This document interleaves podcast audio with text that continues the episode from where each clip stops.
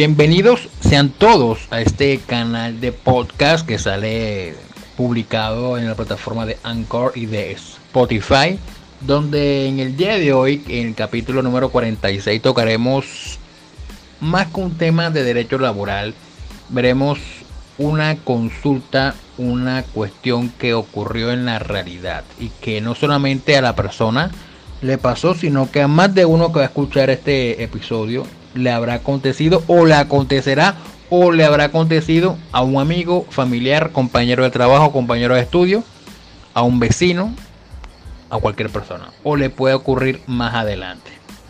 La cuestión es la siguiente. Una señora compró un juego de comedor en un establecimiento de comercio bastante famoso, ¿ya? Pero cuando le llegó el juego de comedor, al abrir el empaque como tal, descubrió que el producto recibido no correspondía con lo que él había solicitado. La persona le notificó a la empresa a, través de su línea de atención al cliente vía teléfono, vía teléfono y la empresa la empresa le, aceptó la, perdón, le recibió la queja otorgándole un radicado. Pues bien, la petición, la del PQR, la petición queja o recurso radicado, en la que se le solicitó la devolución del dinero porque se habían equivocado en, la, en el producto entregado, hasta la fecha no ha sido respondido. Entonces aquí cabría un problema jurídico a resolver. ¿Cuál sería? Primero, si existe una violación al derecho fundamental de petición de la señora al ante la empresa ante la cual interpuso la queja y a ver si hasta la fecha no le han dado respuesta de fondo, clara y precisa a la accionante. ¿ya? Y también ver eh, como segundo problema, ver si cabría la, la devolución del dinero por la cuestión del producto recibido de forma errada.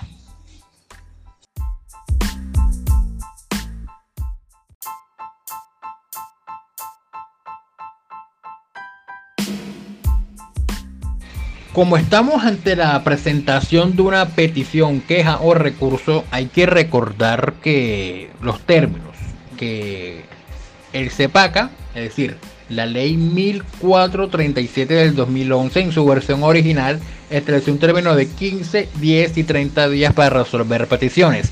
15 días término general, 10 días con expedición de información o documento y 30 días con expedición de consulta. Ese mismo término se reiteró en la ley 1751 del 2015, que es la que regula el derecho fundamental de petición.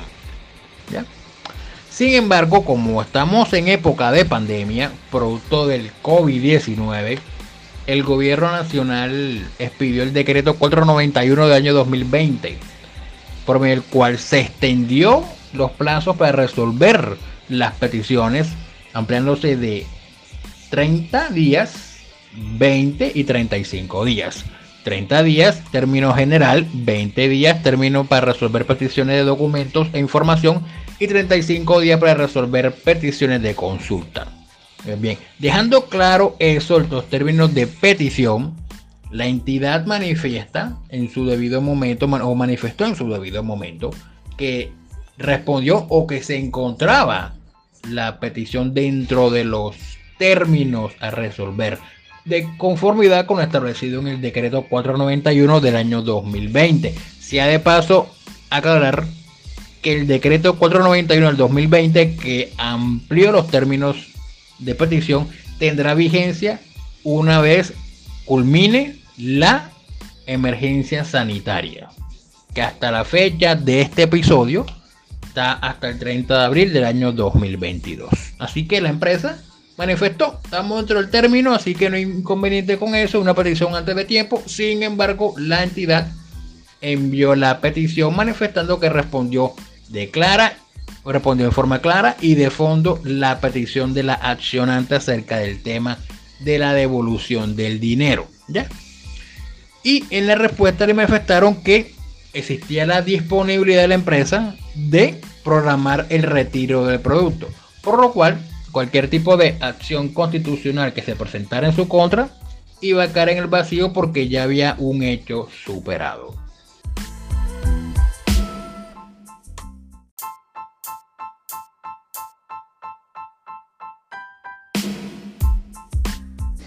También resulta pertinente aclarar que si, una, la persona que vaya a escuchar este episodio, llámese como se llame, presentó una petición ante una entidad pública o privada y considera que ya se venció el término para responder la petición que interpuso, ojo, tener en cuenta 20, 30 y 35 días si se presenta dentro del término de la vigencia de la emergencia sanitaria.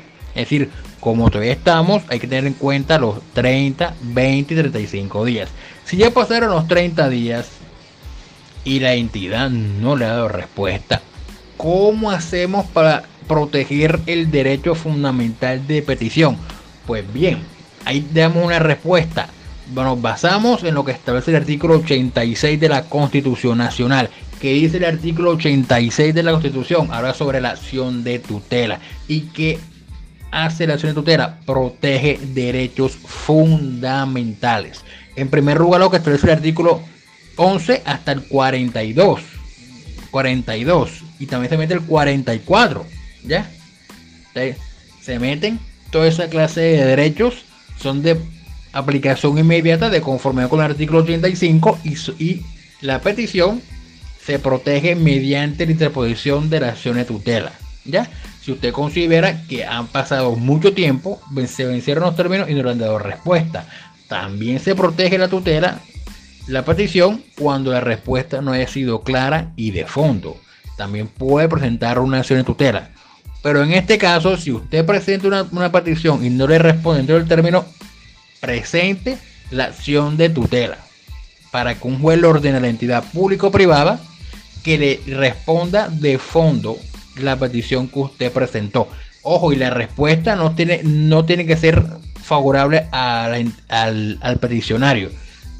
Tienen que, ser, tienen que responder a la petición, ya sea favorable a los intereses de uno o desfavorable, pero que se le respondan clara y de fondo y que se la notifiquen a las direcciones, tanto física como electrónica que usted haya suministrado al momento de radicar la petición.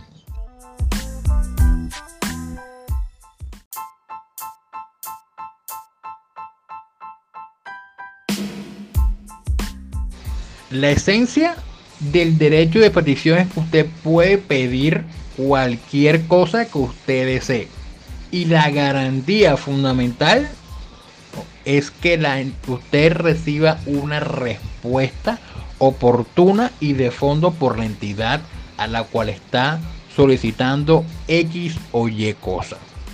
Por lo que existe la obligación de las entidades de responder de manera oportuna clara y precisa las peticiones que ante ella se formulen. En efecto, cualquier demora, cualquier demora en responder una petición o que usted reciba una contestación evasiva, vaga, contradictoria y en general todas aquellas que tienden a confundir al interesado, al peticionario, vulnerarían el derecho fundamental de petición y habría la posibilidad, o más bien, sí, abriría la posibilidad de que el peticionario interponga una acción de tutela para proteger el derecho fundamental y sea el juez constitucional, un juez de la República, el que ordene a la entidad, vuelvo y reitero, le ordene a contestarle de manera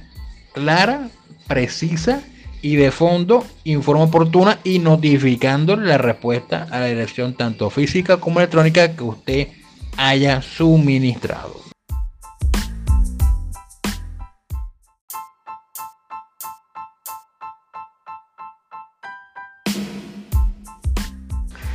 Puede ocurrir que cuando interponemos una acción de tutela para hacer valer el derecho fundamental de petición, la entidad en el transcurso le notifique la, la respuesta en forma clara, precisa y oportuna. Si eso ocurre, lo más probable que acontezca es que el juez declare la carencia actual del objeto por hecho superado. Es decir, no le emite ninguna orden a la entidad. Cuando eso ocurra no se sienta derrotado, porque la idea de la tutela era que la entidad le respondiera, de cualquier manera, pero que le respondiera. Y eso fue lo que aconteció. ¿ya? Entonces no se sienta derrotado si más adelante la entidad le responde dentro del transcurso de la acción de tutela.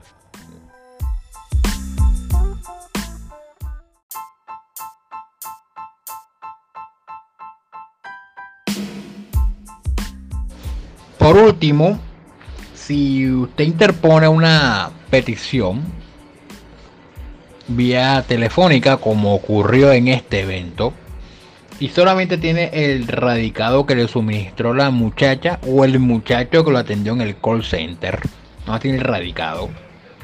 Y cuando interpone la petición, en primera instancia, como accionante, usted tiene que demostrar que radicó una petición pero erradicó en forma telefónica. ¿Cómo hago para probar eso? ¿Cómo hago para probar eso?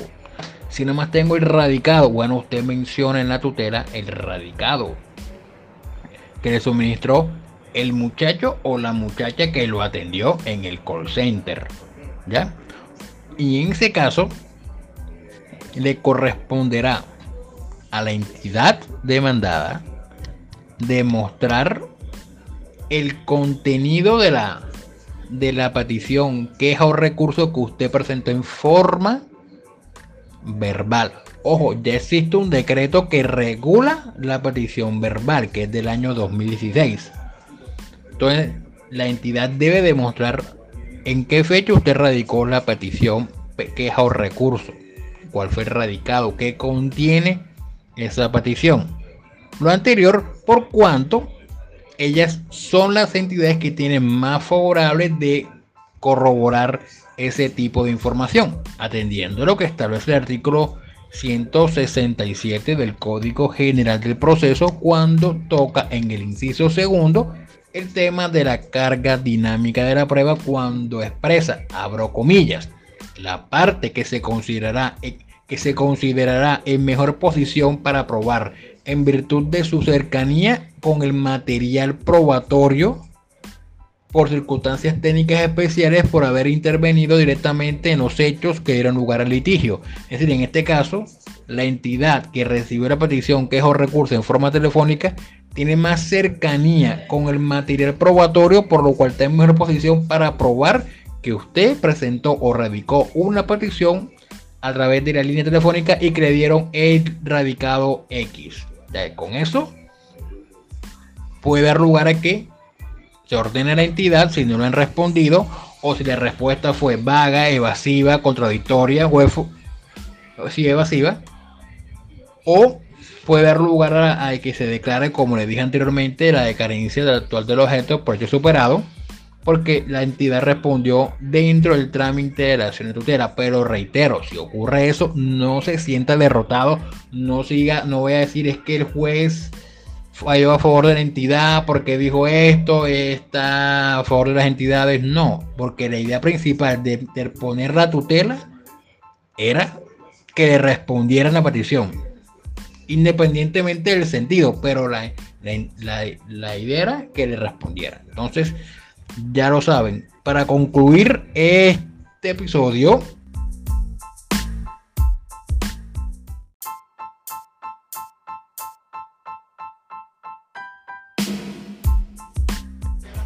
a manera de conclusión, hay que reiterar que usted tiene, usted tiene derecho a presentar una petición ante cualquier entidad pública o privada.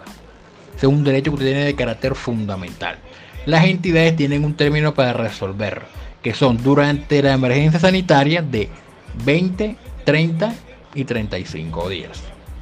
Una vez que finalice la emergencia sanitaria, vuelve a los términos normales.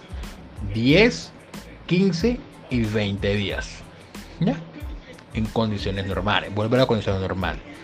Si usted considera que pasó, se venció el término, el término de los 20, 30, 35 días y no le han dado respuesta, puede interponer una acción de para hacer valer el derecho fundamental de petición. Si usted considera que le dieron respuesta dentro del término, porque la respuesta fue evasiva, evasiva, perdón, fue vaga, contradictoria, no tiene nada que ver con lo resuelto, usted también puede presentar una petición para hacer para que responda en forma clara, precisa y oportuna. ¿Ya? Dos. Si la petición fue verbal por mi línea telefónica, en la tutela puede hacer mención el radicado. Y la entidad que esté en mi posición para probar que usted radicó la petición debe decir al juzgado cuándo la presentó, a qué hora la presentó y cuál fue el contenido de la petición. ¿Ya? Y tres, si interpone la tutela y dentro del trámite le responden, no se sienta derrotado, porque la idea principal de interponer la tutela en ese caso era obtener una respuesta clara y de fondo y oportuna por parte de la entidad. En el sentido, ahí sí no se puede obligar a la entidad. Ya puede ser a favor de la persona o en contra pero tenía que obtener una respuesta. Así que hasta aquí dejamos este episodio de este canal de podcast. Si tienen alguna, dejen algún comentario en las plataformas donde se vaya a publicar este episodio, llámese Facebook, Twitter, Instagram, Anchor, Spotify, YouTube, donde sea, usted deje un comentario acerca del tema del derecho fundamental de petición, acerca de la tutela, acerca de lo que le sucedió a la señora en comento, acerca de que recibieron un, un, un producto pero que no era el que ustedes solicitaron. Si le sucedió eso, bueno, ya saben cómo hacer. También está la opción de interponer una queja ante la superintendencia de Industria y Comercio, una, para que ejerza la función, la función jurisdiccional de conformidad con la ley 1480 del 2011. Pero en este caso, como se deben vencer los términos, lo que procede es la, la acción de tutela. También, pero también se puede interponer una acción jurisdiccional ante la superintendencia si ya la respuesta o la entidad se niega a devolver el producto o devolver el dinero. ¿Ya? Entonces hasta aquí dejamos cualquier tipo de comentario, queja, queja crítica, lo que sea, déjenlo en la caja de comentarios. Quiero saber lo que ustedes piensan acerca de este tema. De, háganmelo saber para ver si hago un nuevo episodio, si hay que aclarar algo o tocamos un poco más a fondo el tema. Muchas gracias por escucharme.